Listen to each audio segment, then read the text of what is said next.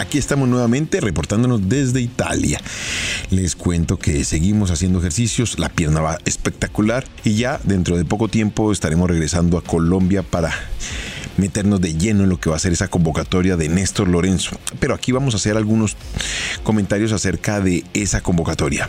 Algunos jugadores que podrían ser tenidos en cuenta, sus momentos, algunos que preocupan, algunos que ya dan satisfacción y que seguramente el técnico argentino los va a colocar en el radar para poder jugar esos dos partidos amistosos que vamos a enfrentar con nuestra selección Colombia, tanto en Guatemala como con México.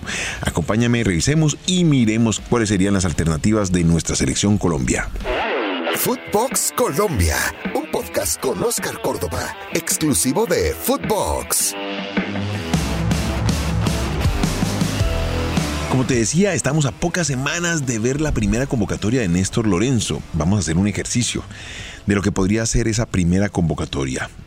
Vamos a tener dos partidos amistosos, uno contra Guatemala y el otro contra México. Y así poder entender, ir diagramando lo que Néstor Lorenzo tiene pensado hacia nuestra selección Colombia. Ese 4-3-3 del que tanto se habla. Veremos a ver si es tan fluido y tan sólido, sobre todo porque necesitamos encontrar esa solidez y marcar goles, lo que estamos sufriendo últimamente. Empecemos por el arco.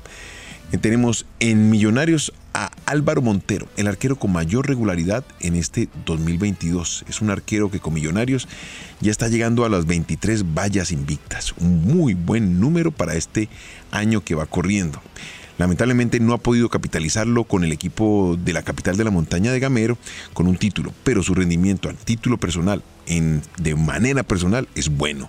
Camilo Vargas arranca temporada con México en el Atlas. Obviamente vamos a esperar lo que pueda acontecer en el despertar de David Ospina en el fútbol de Arabia Saudita. ¿Por qué? Porque para todos es una interrogante de lo que pueda presentar nuestro arquero a nivel internacional. Nadie duda de su capacidad. Además nos ha demostrado que sin atajar en el fútbol inglés, en el fútbol francés, siempre que ha sido convocado, nos llena con su gran rendimiento y sobre todo nos regala seguridad en el arco de la selección Colombia. La Pastor, centro, salva atrás, el reacción. El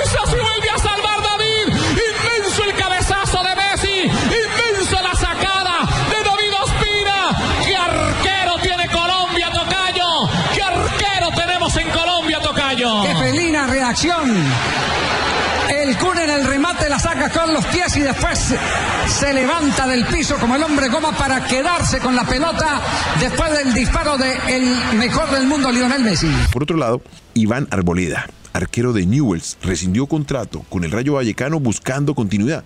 Llegó al fútbol argentino y lamentablemente no ha podido reencontrarse con el arco y sobre todo con los minutos que lo pueda poner en competencia, en línea directa para buscar esa selección Colombia. Vamos a hablar de la defensa y vamos a hablar de Daniel Muñoz como lateral derecho, al igual que Liberton Palacios, que está ahora en el fútbol español. En cuanto a la pareja centrales, hablemos de Davison Sánchez. Volvió a jugar y es tenido en cuenta por Alberto Conte en el Tottenham. Tuvo minutos y eso para él es importante porque es el jugador con mayor experiencia.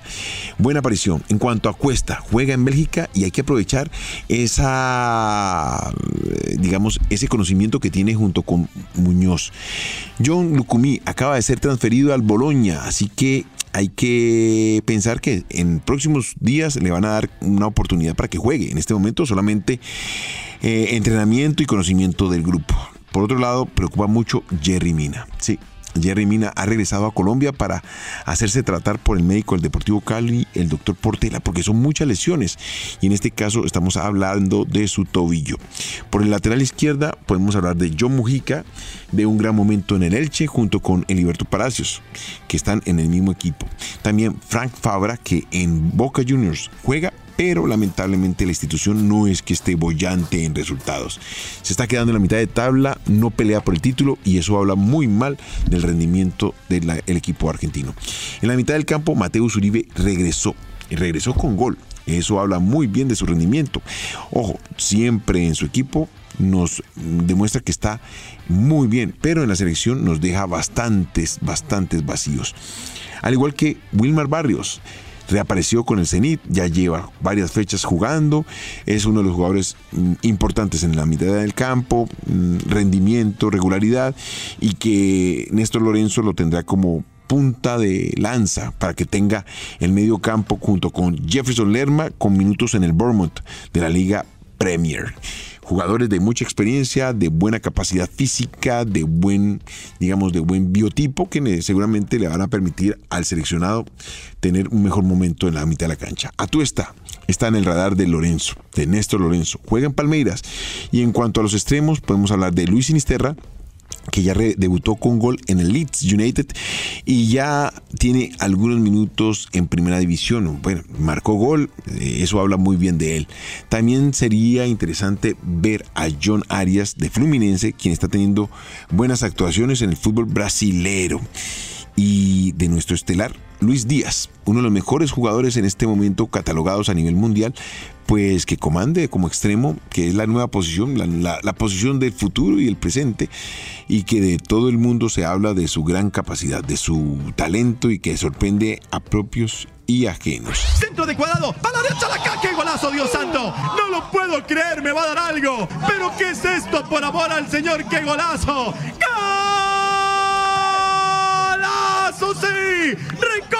¡Recontra, super, hiper, mega golazo! de mi selección, de nuestra selección Colombia. Con ustedes, Luis Díaz, haciendo historia, haciendo historia. Les juro que nunca vamos a olvidar este gol. Se los juro, nunca vamos a olvidar este gol. ¡Qué sensacional pirueta! Media vuelta, chalaca, chilena, pónganle el nombre que quieran. Pero vamos a hablar toda la vida de este gol. Nunca olvidaremos la noche en que Luis Díaz le hizo esta joya, esta maravilla, esta locura de gol. Nada más y nada menos que a la selección de Brasil.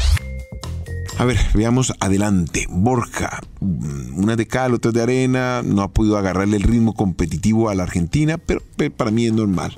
No es lo mismo jugar en el fútbol colombiano como jugar en el fútbol argentino y en un equipo como River, que tiene que tener movimientos, aperturas, mm, acompañamientos, mejor dicho, todo lo que se puede pensar de un jugador completo. Santos Borré está siendo importante en el Eintracht. No está marcando goles, pero sus movimientos son colaborativos y eso le abre un abanico de posibilidades al técnico para moverlo en la línea de ataque. Duan Zapata y Luis Fernando Murial están teniendo buenos minutos en Atalanta, nada más. No son en este momento los jugadores con mejores rendimientos, con mejores números, pero el técnico los tiene en cuenta. Luis Javier Suárez, que ya está, ya lleva tres goles en la Liga Francesa es otro que se mete en la lista de convocables. Y el siempre líder Radamel Falcao. Vuelve Arias, corre Falcao, toque por dentro. Quintero Falcao lo liquida. Falcao, Falcao liquida, golazo.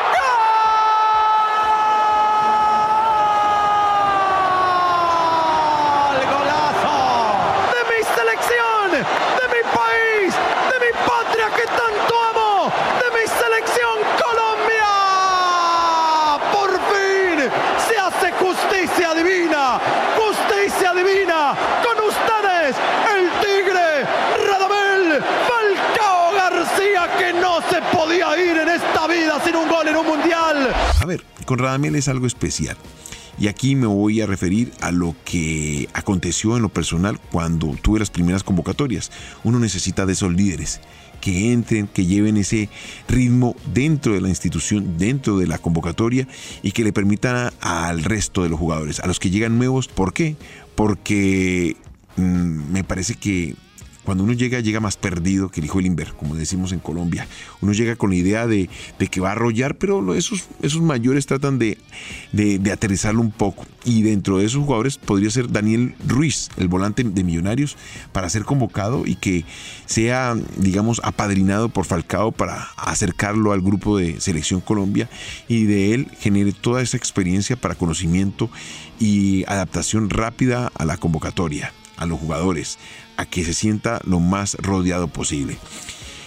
Se habla que a Néstor Lorenzo le gusta el 4-3-3, mm, un equipo sólido en defensa y que le permita de alguna manera ir al frente, buscar el arco rival con orden, pero con mucha capacidad de presionar en el momento de perder el balón cerca del arco rival. mm, podríamos pensar que Quintero ha retomado de a poco su nivel, no le alcanza el tanque para que sea el 10 que conduzca los hilos de la selección Colombia, pero eh, mirar con satisfacción que, que Quintero vuelve a la luz pública con buenos compromisos, con buenos pases, ese jugador que nosotros siempre eh, tenemos referenciado como el número 10 de la selección.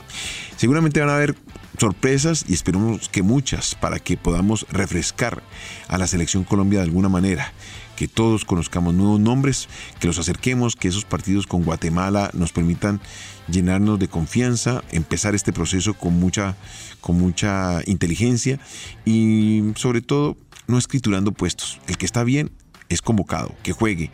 Hoy nuestros jugadores están a un nivel superlativo por la experiencia que han logrado acumular a lo largo de estos años, nuevas culturas, nuevos idiomas, nuevas temperaturas, todo eso hace parte de la evolución del jugador y estos muchachos han sabido capitalizarlas. O si no, ¿por qué nos encontramos con estos, estos tipos de jugadores en diferentes países del mundo sin ningún temor? ¿Que hay que arrancar a Rusia? Arrancamos a Rusia. ¿Que hay que arrancar a Portugal? Pues arrancamos a Portugal. ¿Que hay que ir a Francia? Pues hablaremos francés. De alguna manera nos adaptaremos y daremos cuenta de nuestra capacidad y sobre todo nuestro talento en las diferentes ligas del mundo. Bueno, un pequeño mm, experimento, miramos nombres, seguramente en los próximos días vamos a ver aquellos que podrían ser convocados, que serían sorpresas, que nos alegrarían la vista y por qué no refrescarnos y de alguna manera colarse en, ese, en esa convocatoria. Sabes que me puedes encontrar en Footbox Colombia en todas las plataformas y exclusiva de Footbox. Esto fue Footbox Colombia con Oscar Córdoba, un podcast exclusivo de Footbox.